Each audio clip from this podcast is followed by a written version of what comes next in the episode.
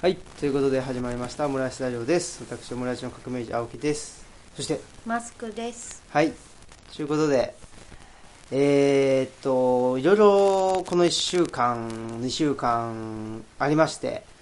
えー、実はですね、一回撮ったんですよね。そうそうそう。一回一生懸命撮ったんですけど、それがまあ、なんつうんですかね、なんか、まあ、撮れてたことは撮れてたけど、うーん、 砂嵐そうそう、のなんかね、途中で、中で撮ります。そうそう、途中で砂嵐があの襲ってきたかのようなね、なんかサハラ砂漠みたいなことになって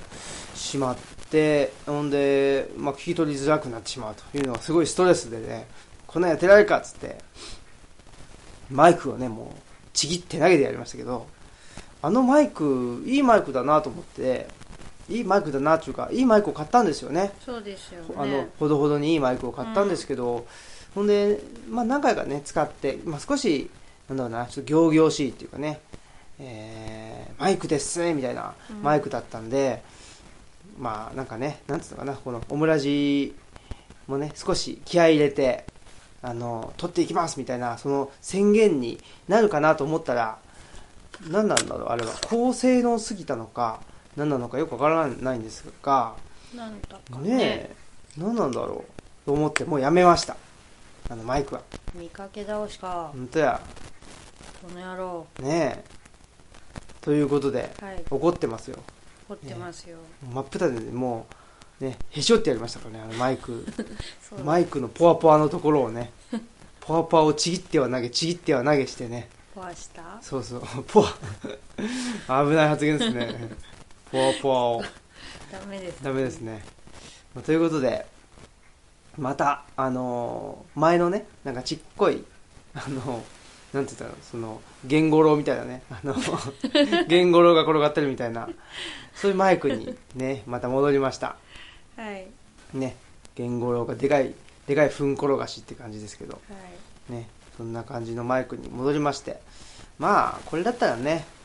まあ多少はなんかあの、ノイズがあるとは思いますけど、まあ、いっか、みたいな。そうです、ね。うん、納得でききると。うん。納得できるって誰が納得するのか分かんないけど、まあ、前なんてだってねほらやっぱ喫茶店とかで撮ってたわけで、うん。ね、それは別にいいやと思ってあの配信してたわけじゃないですか、うんでまあ、今後ともねそういうこともしてきますしあのなんでしょうやっぱりあの機動力はありますねこっちの方がねあですね。うん、別に喋っててだってねなんかそその喫茶店のテーブルにね別にゲンゴロが一匹いたってしそんなに驚かないわけじゃないですか、うん、まあ、こうい言語だったら驚くかもしれないけどね。まあ、ということなんでね、はい。はい。えー原点回帰と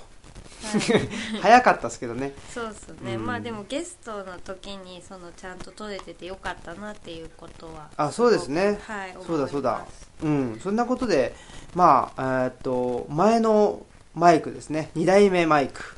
二代目マイクで撮った回というのを、まあ、あの、2回分かな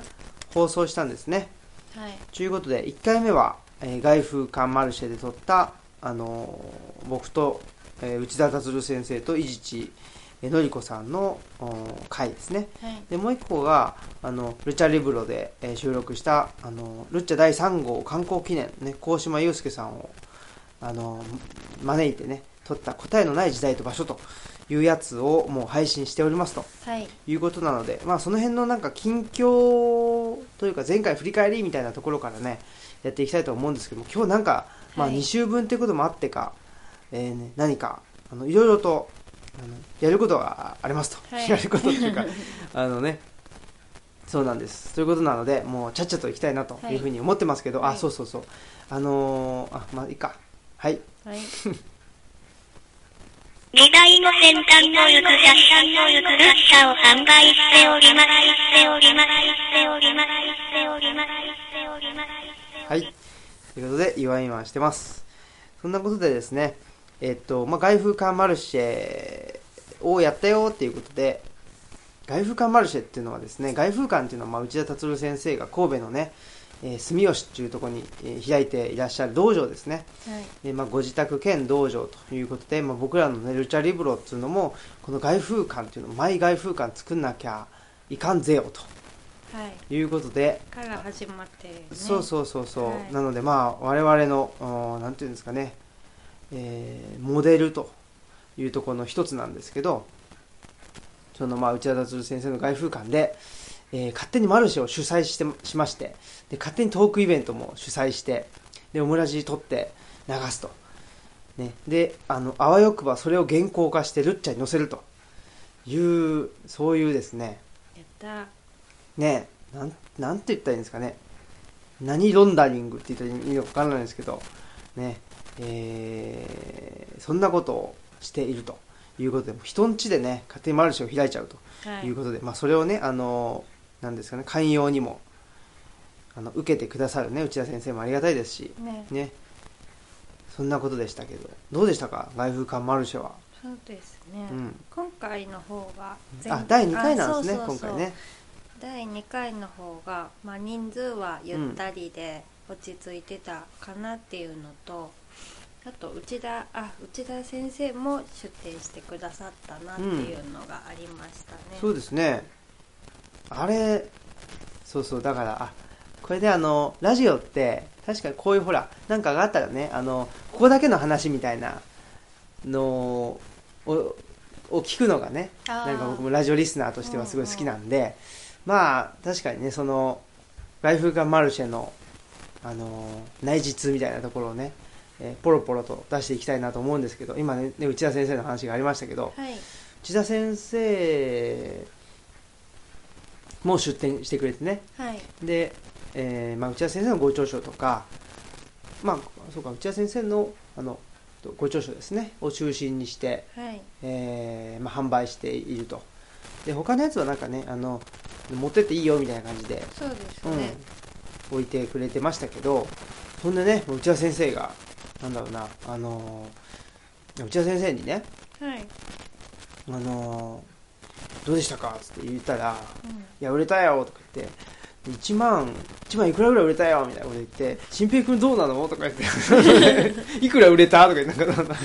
せ競り合ってくるっていう。勝負してそうそうそう。そうそう。でね、勝負挑まれたんでね、いや、それよりは、あの、売れましたよ。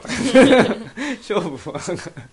いや、ちょっとね、あの悔しそうな顔してたっていうね。本当に悔しそうな顔してた。っていうね、まあ、そんなこともあったり。楽しかったですね、やっぱね。そうですねああいうのはね。いや、はいあの、ほら、まあ、内田先生のね、あの、奥様も、いろいろと、なんかね、あの、家にあるものをそうですねね、あの、売りに出してくれたりとか、私買いましたよね、あの、いい、なんですか、ポットポットポなット、ねそのポットもあの我が家であの使われておりますしはいねでまああの外風館マルシェに関してはその大っぴらにはあの告知はしてないんですけど、うんえーまあ、このねオムラジを聞いている方にだけとだけの情報ですけど、えー別に入れるんですよねあそうご 近ご近所の方どうぞっていうふうに一応ね、うん、当日当日はなってますし、うんあんまりねうん言っても、たくさん来すぎてもあれなんでっていそうそうことでねということなので、まあ、ね、次回、もしあればね、オムラジでちらっと言ってもいいのかなうんダメなのかなみたいな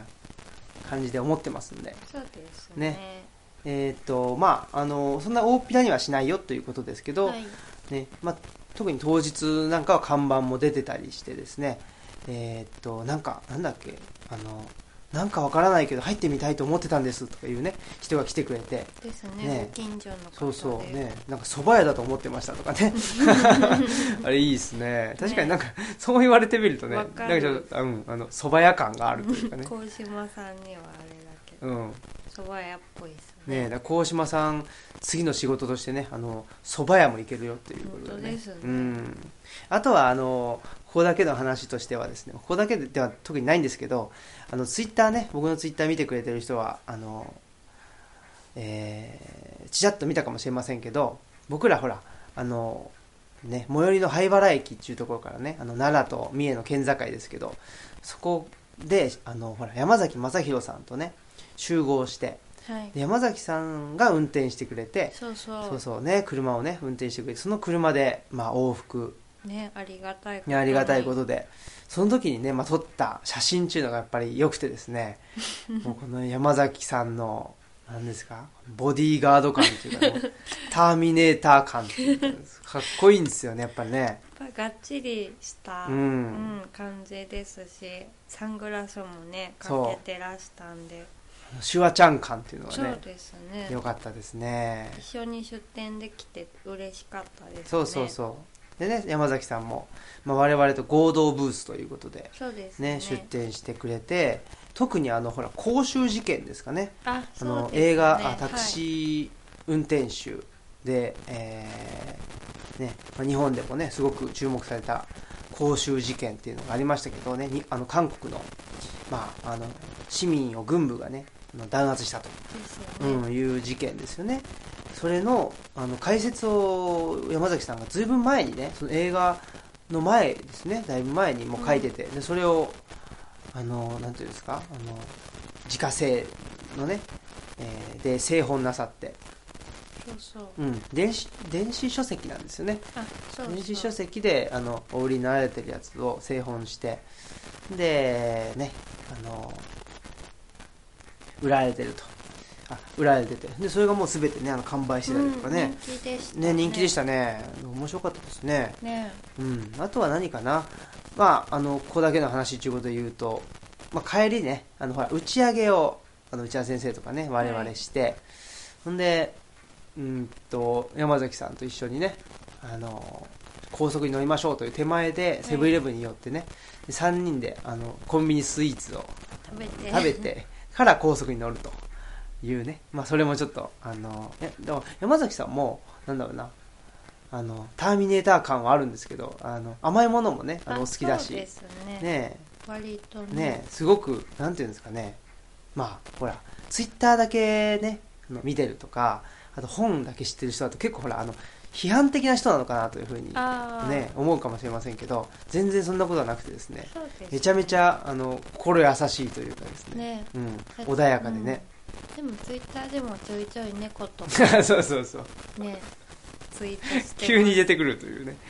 素晴らしい方ですねもう大本当好きですにねお世話になってますねはいはいそんなことで、えーまあ、山崎さんも来てくれて、えーあそうそうそこでねえっとゆう先生かなあ僕前なんかよう先生って言ったんだけどゆう先生ですね伊地知先生がうん訂正してくださっねでゆう先生、えーという方がねいらっしゃってでワシントンでもねオムラジオ聞いてるよとた、いそううことを言ってくれてねありがたいなというふうに思ったわけですけど、ねでそうそう でねその外風館マルシェのあのほら最終島と地方移住っていうテーマでねはい内田先生とあの伊地さんとあのお話しさせてもらったんですけどそしたらねあの配信したらあのほら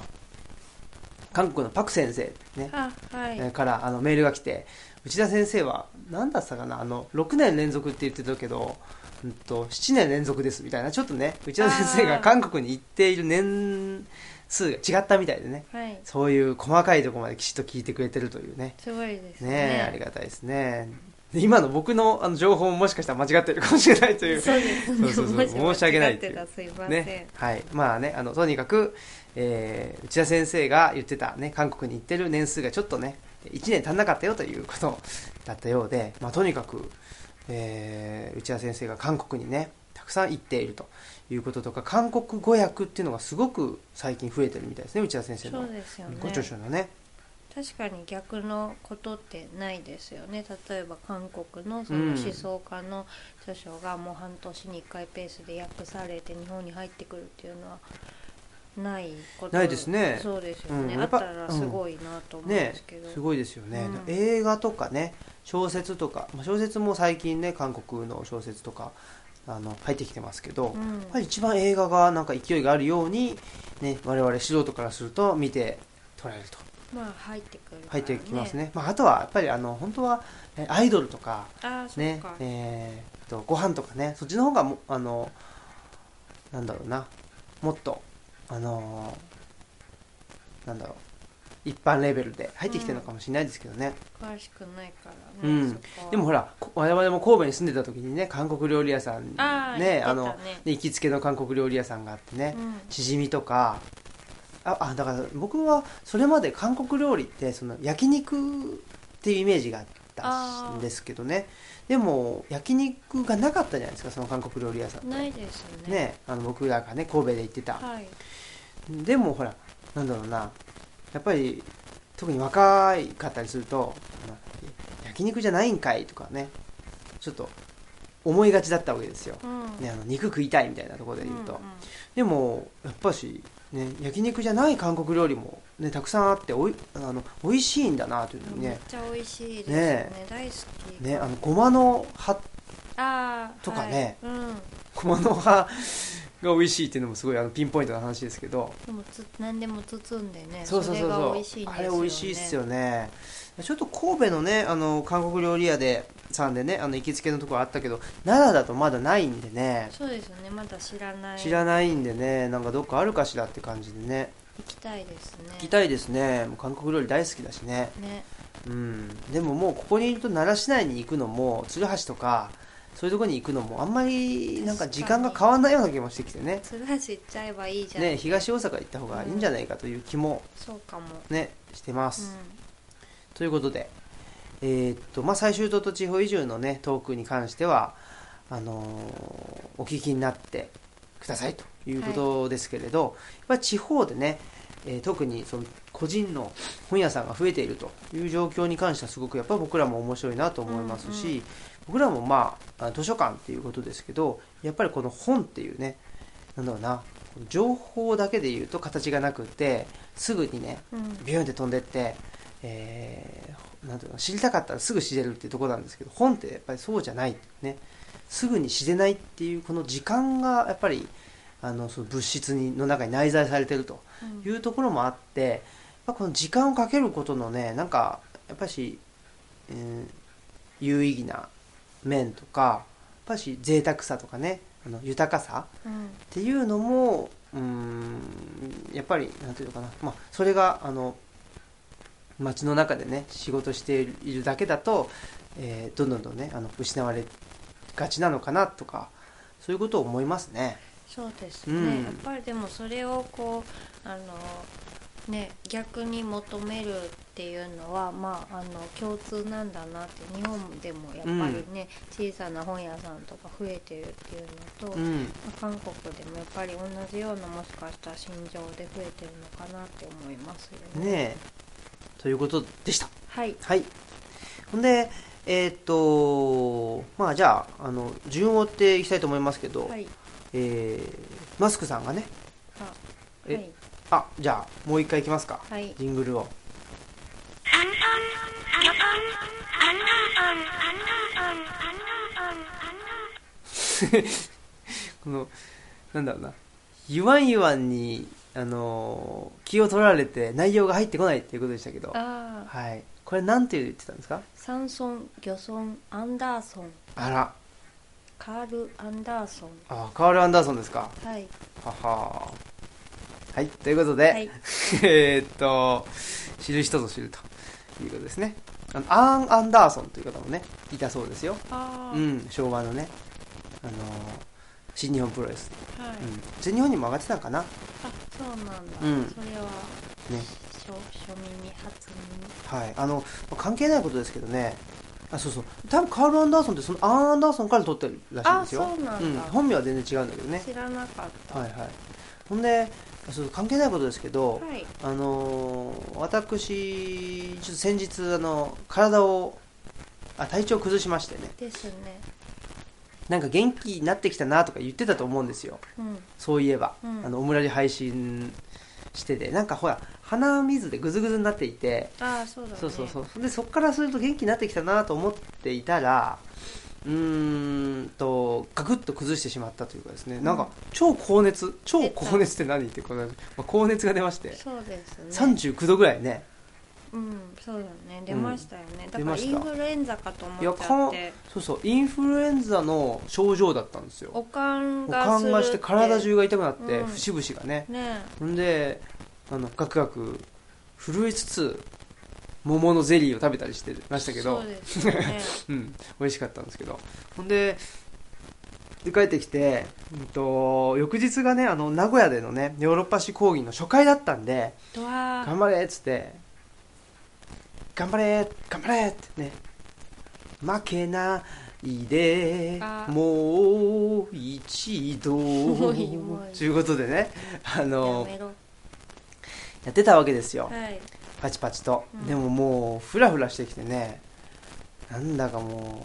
うイイギリスっていう文字がもう二重三重にね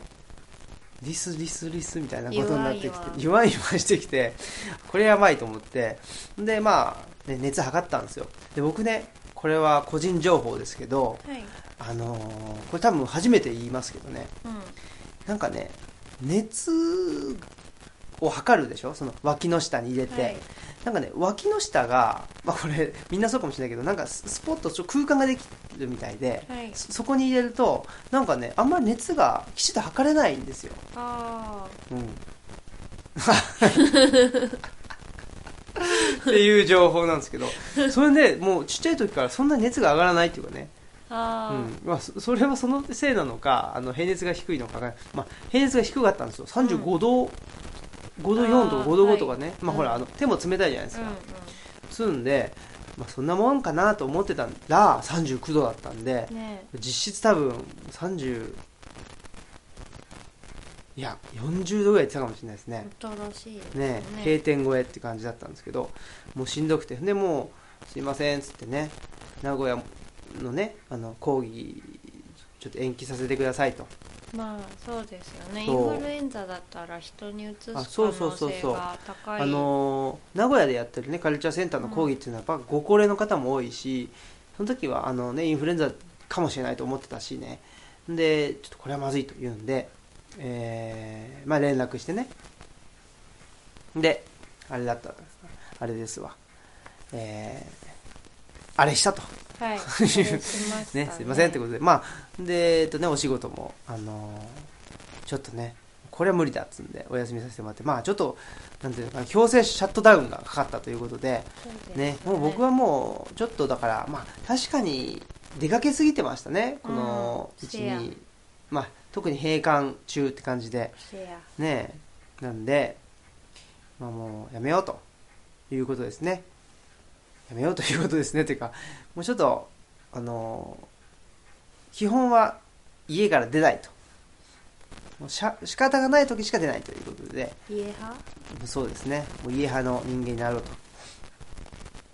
ということに決めました。ということで、だったんですけど、まあ、マスクさんはね、あの、どこかに行ってきたとはいいうことで、どこへ行ったんでしょうか。えっと奈良新大宮の雨の日製作所さんに出かけてはい。太田明日香さんの「愛と家事」の読書会にちょっと参加してきましたはいはいはい。うん。ねあそうそう太田さんね。オムラジ途方にもうね、ん。第2回うね。んゲストで来てくださった、うんライター編集者の太田さん、ねあの、我々が大ファンでおなじみの、そうですねね、太田明日香さんですけど。どうでしたかその、え、読書会読書会、はいはいはい。でなんかあの太田さんがちょっとこう話しやすいようにっていうことでなんか知り合いの方が考えた方式であのカードにその気になる箇所を引用して、それを読み上げながらこう私はこれに対してこう思うっていうふうに話すっていううん。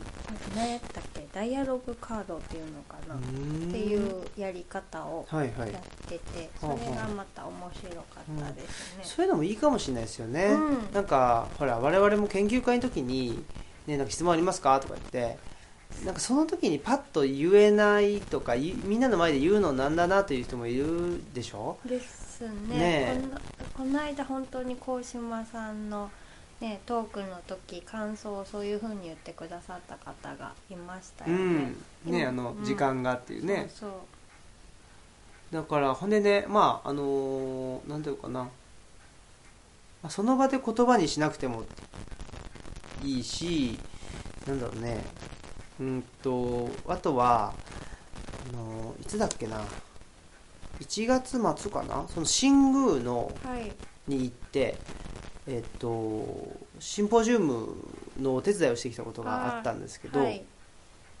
和歌山の新宮ねはいそこのシンポジウムでやってたのはなんかそインあのスマホでねとログインしてう、ん、あーでなんかそこで質問できるようはいにはいはいするみたいな、ほんでそれをあのリアルタイムでこっちで受けて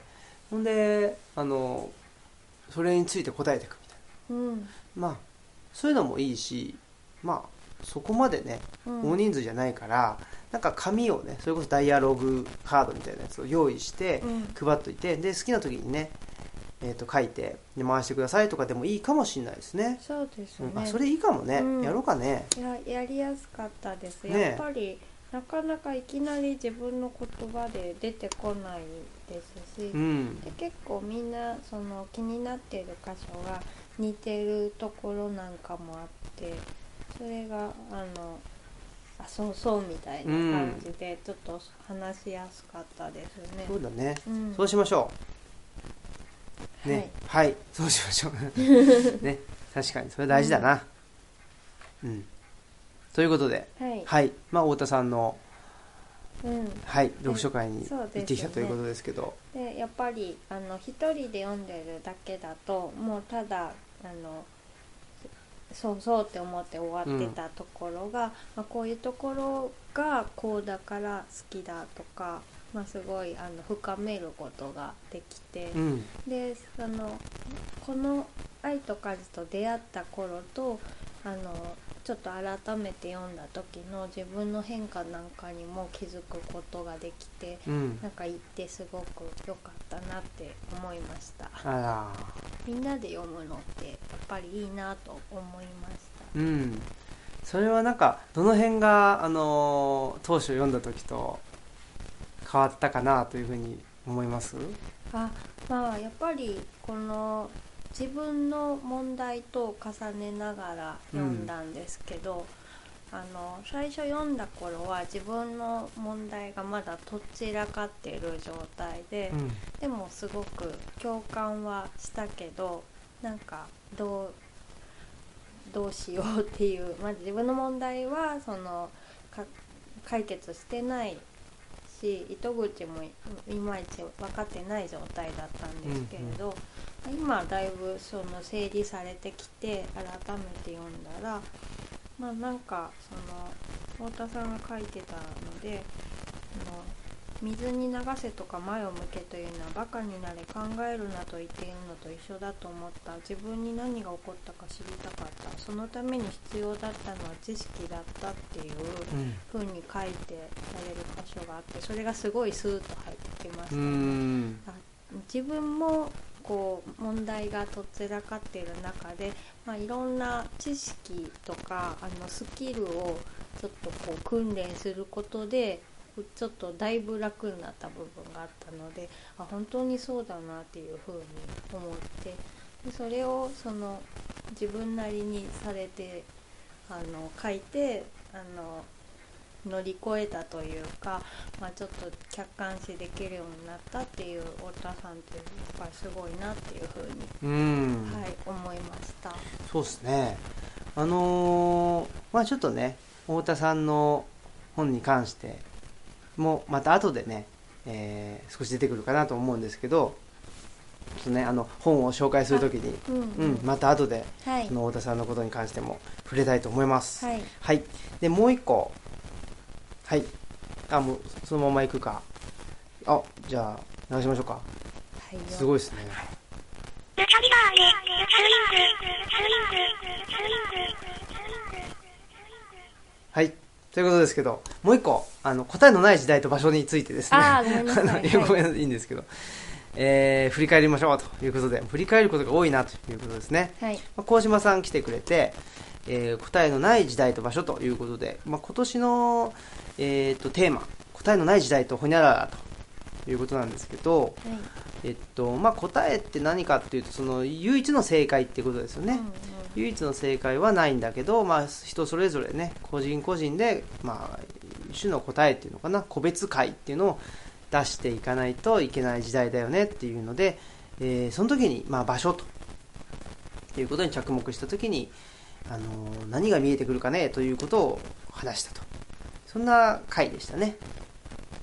そうですね。はいいかがでしたか鴻島さん来てくれて初めてね鴻島さんあのールチャリブロ来てくれて、まあ、前にあの、ね、外風館の近くの喫茶店でねあの2時間半近く喋って それをあのオムラジに乗っけたっていう、ね、前半後半前編後編、ね、あったのとオムラジと本というのでえーっと1回お話ししたとオムラジと本の、えー第1回ですね、はいのゲスト来てくれたというところでしたで第第3回違うかな、まあ、オムラジ登場は3回目かななんですけど、はいまあ、初めてルチャリブロ来てくれたということで、ねあのー来たかったんだよみたいな感じでね言ってくれて、ということでしたけどいかがでしたあーと答えのないっていう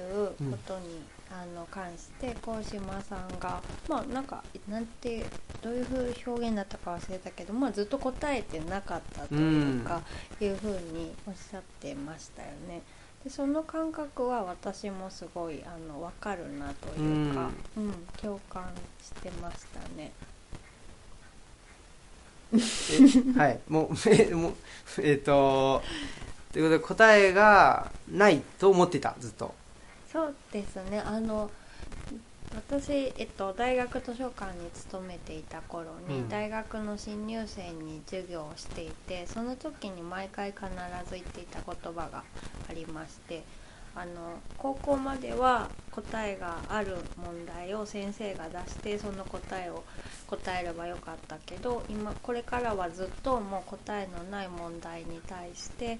図書館で材料を集めて、えーこのようにまだなかった答えを出していかないといけないんですよっていう話をしてたんですけど、まあ、その感覚とちょっと似てるのかなっていうふうに思って聞いてました。うん、そうです。小島さんもね、えーまあ、社会に出るっていうことは、あの、答えのないところでね、うんあの、やっていくんだよっていうことを言ってましたけど、はい、うん、そうですね。まあ、そういう面もあるんですけど、なんか僕はも、もっと答えがないというか、あーそんな感覚なんですよね。あの、なんて言ったらいいのかな。やっぱり答えがないっていうのはね、その社会の中で答えがないんだけど、えーその都度なんとなく、なんとなくというか、まあ、その都度の回を出していいっていれば生きていけた時代だったと思うんですけど、うんなんか、それすらもですね、あーままならない状況になってんじゃないかなっていうまあとこですね。確かにねで本質的にはずっとそうだったかもしれないけどそれがあらわになったっていううのは、ん。すごいあのそそれも共感するというか、そうですね。 3.11とかねそうそうだからなんていうのかなこ答えがないのはそうなんだけど、うんそうなんだけどなんていうのかなそそれがまあ一種その理想みたいな形でうん語られていたと思うんですようん理想だったしえっとなんていうのかなクリエイティブな仕事をする人っていうのはやっぱりその問いについてあのきちっと向き合っていく必要があったとは思うんですけど、そのもうこのご時世になると別にクリエイティブな仕事しなしてなくてうん、も、あね、あのそんなこと言言ったってそれってひ一握りの人間でしょっていうねその答えがなくてその中で一個一個ねあの自分で考えて行動していかなきゃいけないっていうのは、まあ、それをしたらあの高い報酬もねもらえるかもしれないし、えーなんだろうな社会的地位とかね、えっと、そういうのもあの高いものがもしかしたらフィードバックとして返ってくるかもしれないけどっていうことだったと思うんですよ。ー確かにそのしてもしなくてもいいことうんうんみたいな感じだったかもしれないですね、もうでも今やっぱり全員がそれをしないことには、そうそう突きつけられているっていううかん、ね、だからまあそれがあの答えのない時代っていうねなるほどあのうねんなんていうのかなあの万人万人に適用できる答えはないだけど答えを出すっていうことは万人に求められているというあことですね、あはいうん、それをまあ答えのない時代というふうに言っておるという感じでございますで、まあ、場所っていうのはなかなかね面白くて、まあ、その辺もうーんとなんていうのかなまあ鴻島さんとの会を聞いてくださいとそうです、いうことですね要するはいにねはいそんなことでまあ楽しかったですねとにかくねですね、うすごくんね。意なんかすごい見とか感想もね、活発な感じで。そうですね、うんそうそすごうくオンエアではね、うんあの質問のところはね流してなかったですけど結構質問もねなんあかの素ー敵でしたそね。うそう良かったですね、うんなんか本当にまあなんかねあのアットホームって言ってくれたけどやっぱりなんだろうなうーんとほら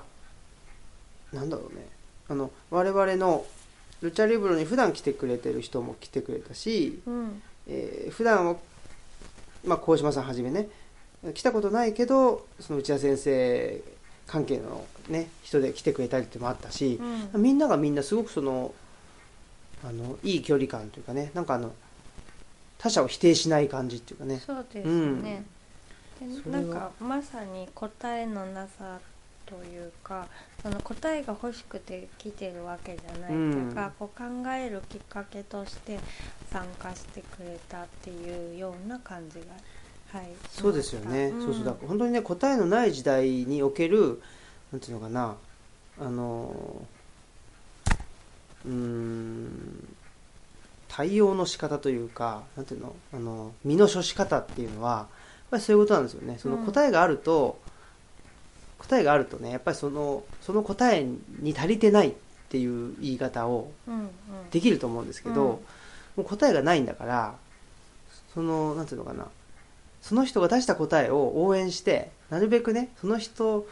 が本当に思ってるうんことにみんなでねあの近づけていくように応援するっていうのが、あの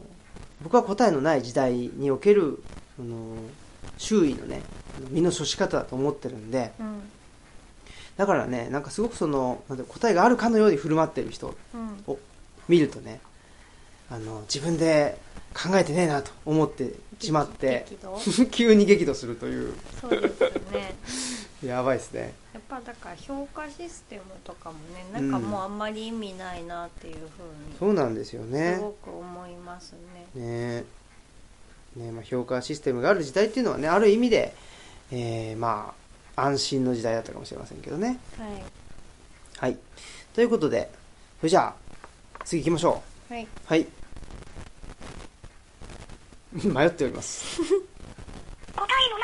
と愛のない生き方生き方生き方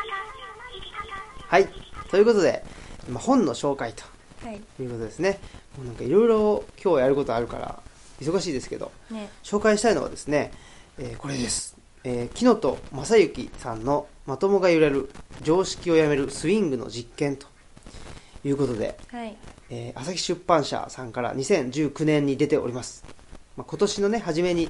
出た本ですけどね。はい、えーまあ、これはですね木本さんっていううー方の本なんですけどねこの人はどういう人かというとその NPO の NPO 法人スイングっていうのをね作っている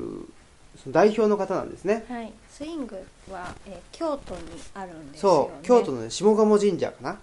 の近くにあるんですねであのーまあ、障害のある方の支援をしてるんですけど、はい、一見も障害のある人の支援をとは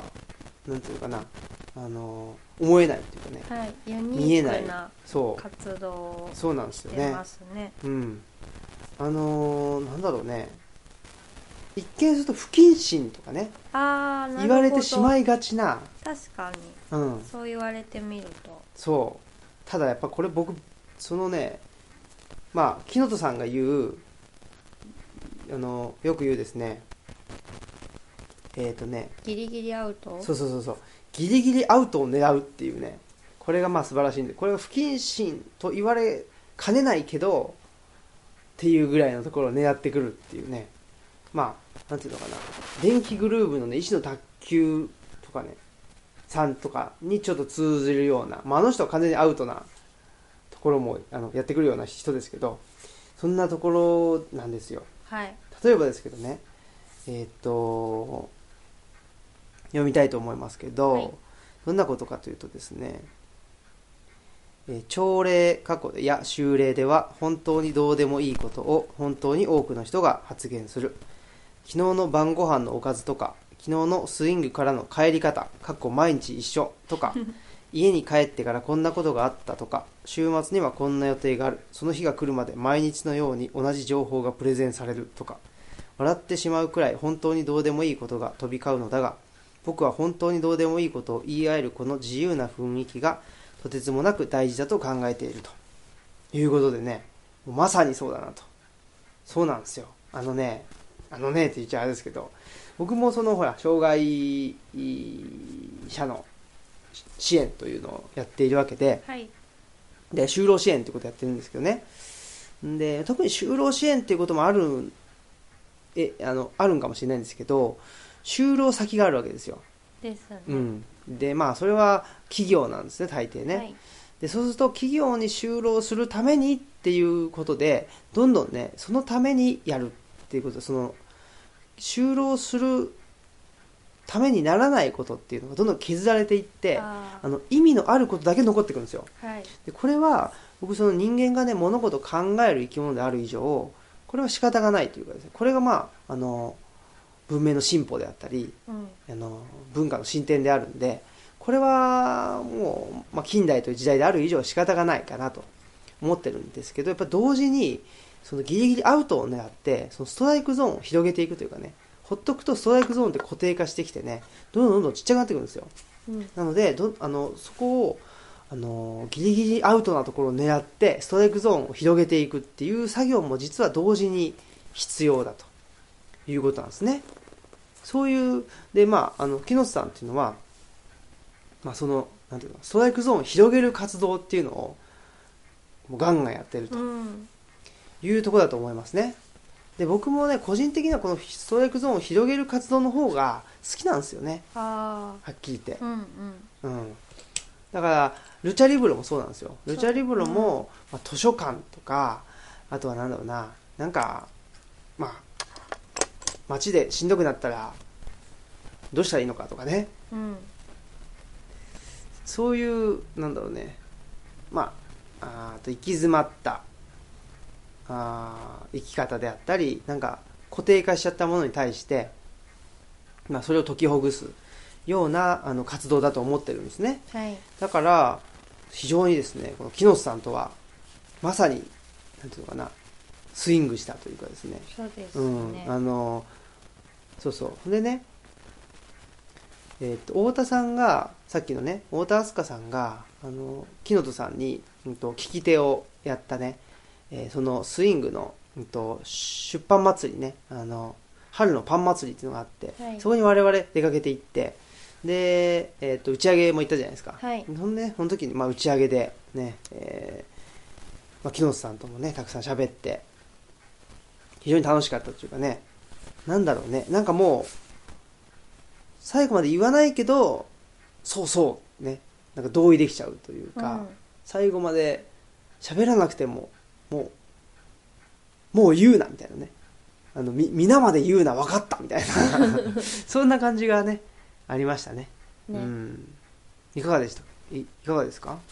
そうですうね、ん、あのき気になったとこ気ろになった箇所あのスイングでは仕事を人や社会に対して働きかけることと定義し、えー対価の有無にとらわれないさまざまな活動を繰り広げそれらを「オイス」えっと OYSS で「オイス」O は面白いこと Y は役に立つこと S はしたり S はしなかったりと総称している、うこれんがもうめっちゃいいなと思って、ねはいえいいっすねしたりしなかったりっていいですね。そうそうそうその辺がねまあほらルッチャ第3号で僕が言ってるようなそのなんとなくっていうね、うん境界をあのぼやかすっていうのと一緒だなと思ってるんですよね、うんしたりしなかったりっていうねしないんだみたそいな。うそうそうそう そうしたりしないんだそうそう。あそとれがいいっすよね、うん。あとそのいろいろねこうレタリブロやってると。うんあので結局あなたは働いてないんですかって言われたりとかうね、んあ別にそれはあの批判とかじゃないんですけうど、んうん聞かれて多分そうやって雇われてないとかうん賃金が出てないっていうことだと思うんですけど、うんうんそれじゃあ私はあの仕事というか社会とつながっていないのかなと思ったらそうではないなと思ったりうんしますよね。うんうんあとはその何がしたいかわからないってねルチャリブロやってるとよく言われるんですけれどうんね、まあ、そういうことじゃないんで。そうそうそう、はだからねそのさっきの話でその答えのない時代うん、における問いとして何がしたいのかよく分かんないっていうのはあなたは答えがある時代を生きてるっていううんそのなんていうのあの宣言になってしまってるということなんですよね。そうでですね我々は答えのない時代を生きてるんでそのなんていうのかねあのき既存のことをしてないわけですよ。ですうんね、すでそそれはねき既存のことを、あのき既存の世界に生きてる人からしたらえそれは分からんよっていうかね、ねうだんから多分既存の仕事感うん、を持っているんだと思うんですけど本当に私たちは木のとさんと一緒で人や社会に対して働きかけることをちょっと今までとは違うやり方でやってるだけですよっていうそうそうことですごくそれをこうねあのなんだろうすごくあの理が通ってるというかあのスッと書いてらっしゃるなと思って。うんうん、そうそうこういうことだよっていう感じですよねねえそうはいそう、だからもうやってることはなんつうのかね俺たち表現族とかねうんあのダジャレじゃんそうそう基本ダジャレっていうかねあのオイッスにしてもそうだしねねやっぱなんだろうねあのダジャレ感があるんですけどなんかやっぱしでまあもきちっとこれを読めば、うんあそういう意図でこういうことをこういう現れ方をしたんですねっていうのがちょっとわ、わかるので、ねえそういう力も木本さん持っているのがすごいと思いますすごいっすよはいまあ、木本さんはね、まあ、最高ですね。そうです、ね、はい。ということで、そんな最高な木本さんですけど、えー7月にね、そうこのルチャリブロに来ていただけると。スイングすそうでるすとスイングすると。これスイングしますよ。確実に。すごいです、うん。スイング、スイングしますよ。というかね。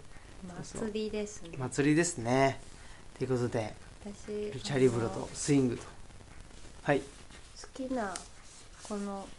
スイングに通っている方の詩が載ってるんですけほうほどちょっと一つ読んでいいですかどうぞ。じゃあ読みますはい。戦車戦争や争い事が世界中からなくなって余った戦車で遊ぶんですの乗って運転をして右や左に前や後ろに大砲をドーンと的に撃って当てたいですのくるりと砲台を回したいですの危ないですので気をつけてくださいはい。 という素晴らしい詩もね。それはあのー、利用者さんのそうです詩ですね。いやー、いいです嫉妬するね。よねうん、やっぱり、なんていうのかな。あの、人間の潜在的な力っていうのを引き出すっていうことでね。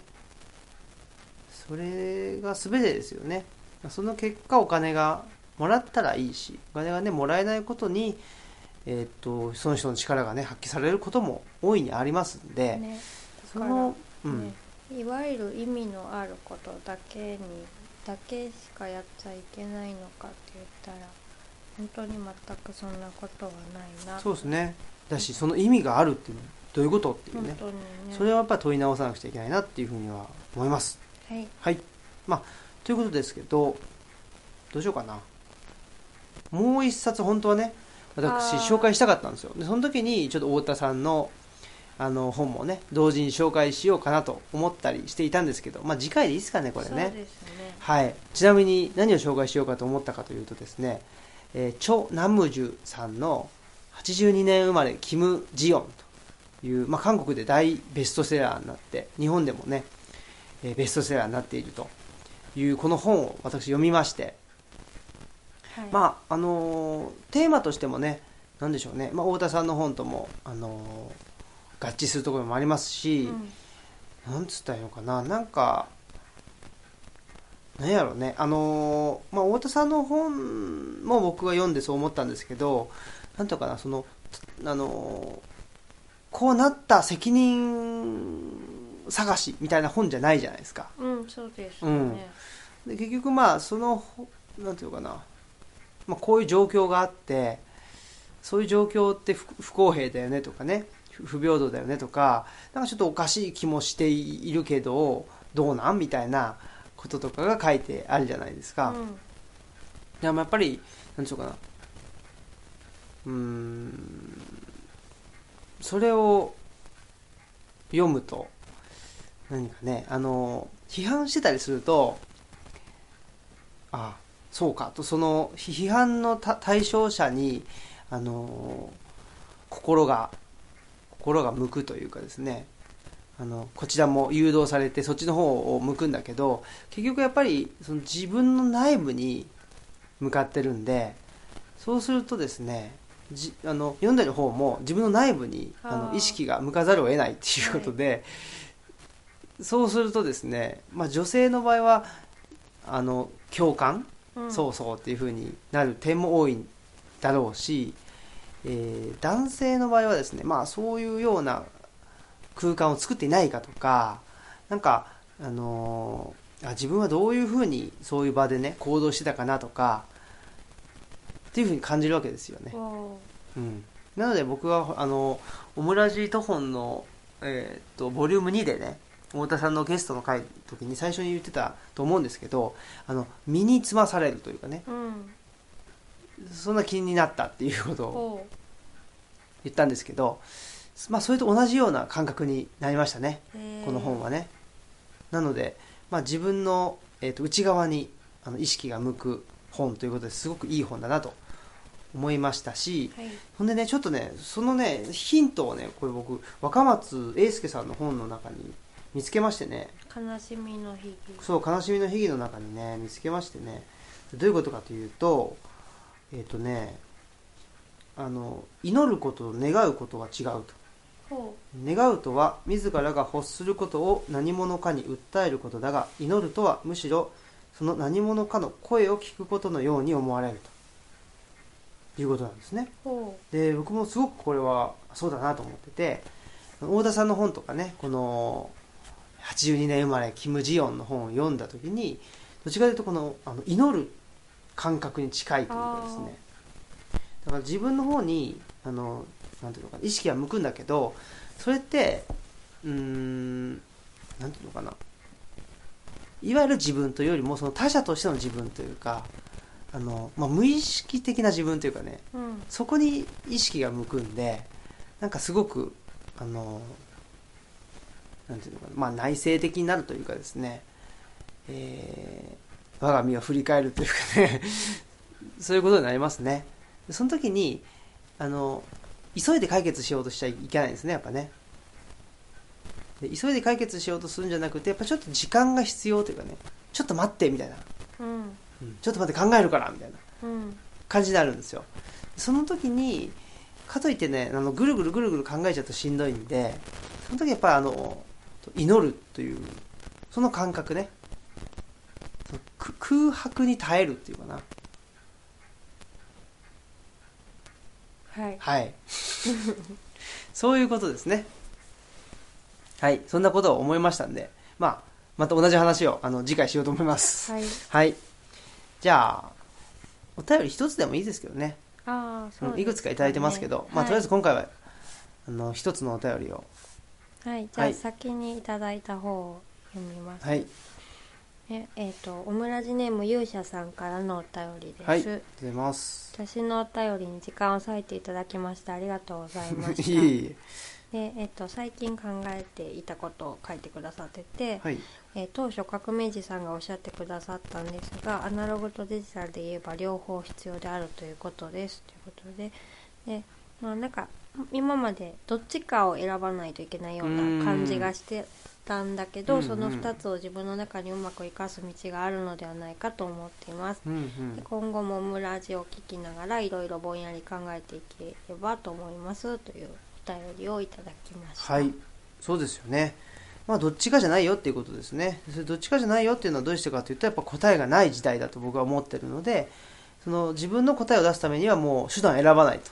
それは、あの、アナログの手段かもしれないし、デジタルの手段かもしれないし、うんその手段で使えるものがどんどんどんどん変わっていく時代だなと、まあ、その手段というのの一つがテクノロジーですけどね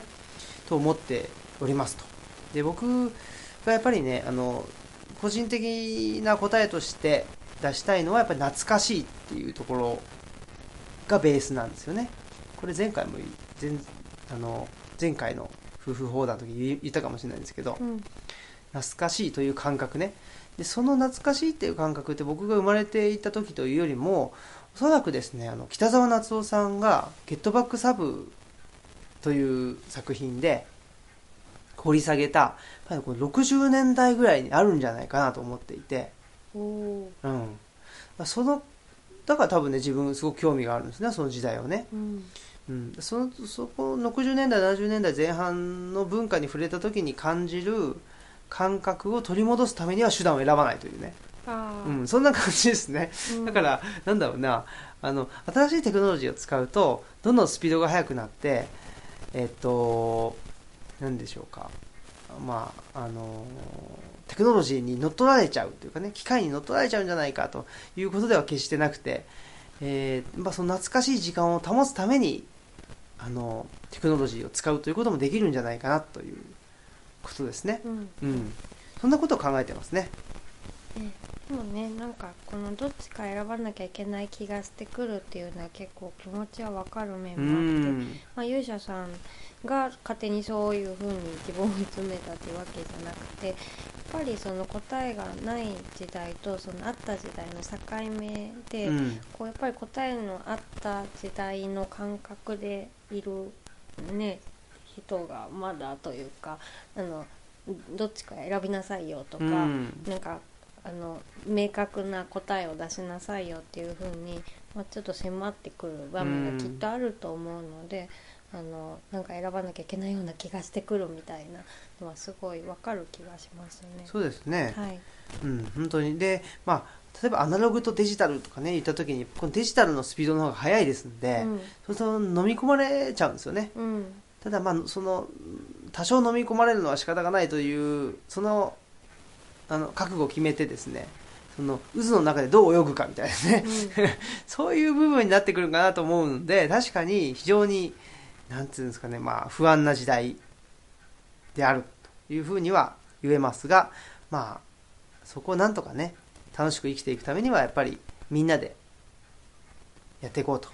いうことですね。で、お互いを、まあ、ある程度励ますっていうかね、うんあの、お互いの悪い点をつつき合うというよりは、あの、いい点見つけてね、いいねいいねと言ってやっていくという方がいいんだろうなと思っております。ということで、はあい、りがとうございました、勇者さん。ありがとうございました。はい。そしたら、え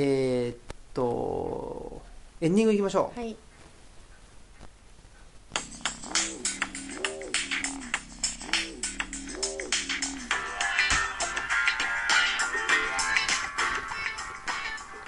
はい。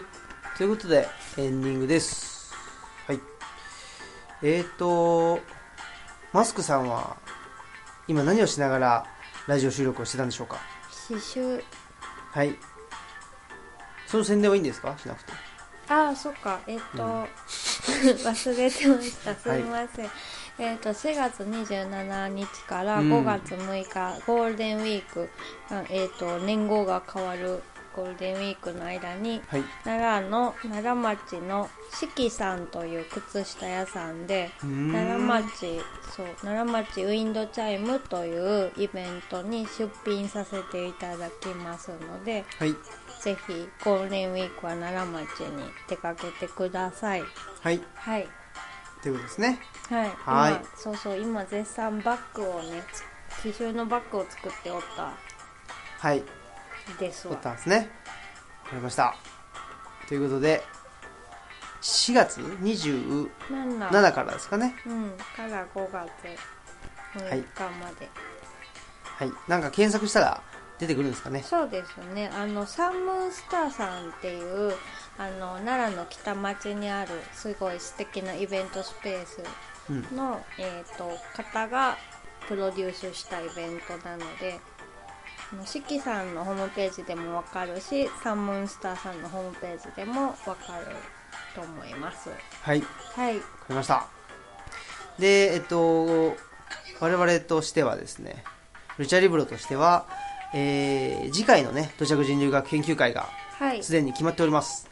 えー5月5日ですね、えー日曜日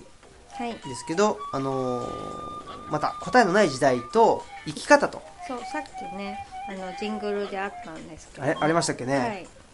聞き逃した人はもう一回聞いてくださいね。はい。ということで、えー、角光さんというね、まあ、僕の、あの、まあ、同僚の方、同僚ソーシでャ、ルワーカーそうですね、ソーシャルワーカー、社会福祉士、えーのことをソーシャルワーカーって言ったりするんですけどね、まあ、その社会的な問題、社会課題っていうのを解決していこうということですね。ですので、まあ、いろんな課題がある中で人がどうやって生きていったらいいのかというようなことを、あのー考えていきたいと。はいで、支援する側、される側っていうんじゃなくて、そういうんじゃなくてね、えー、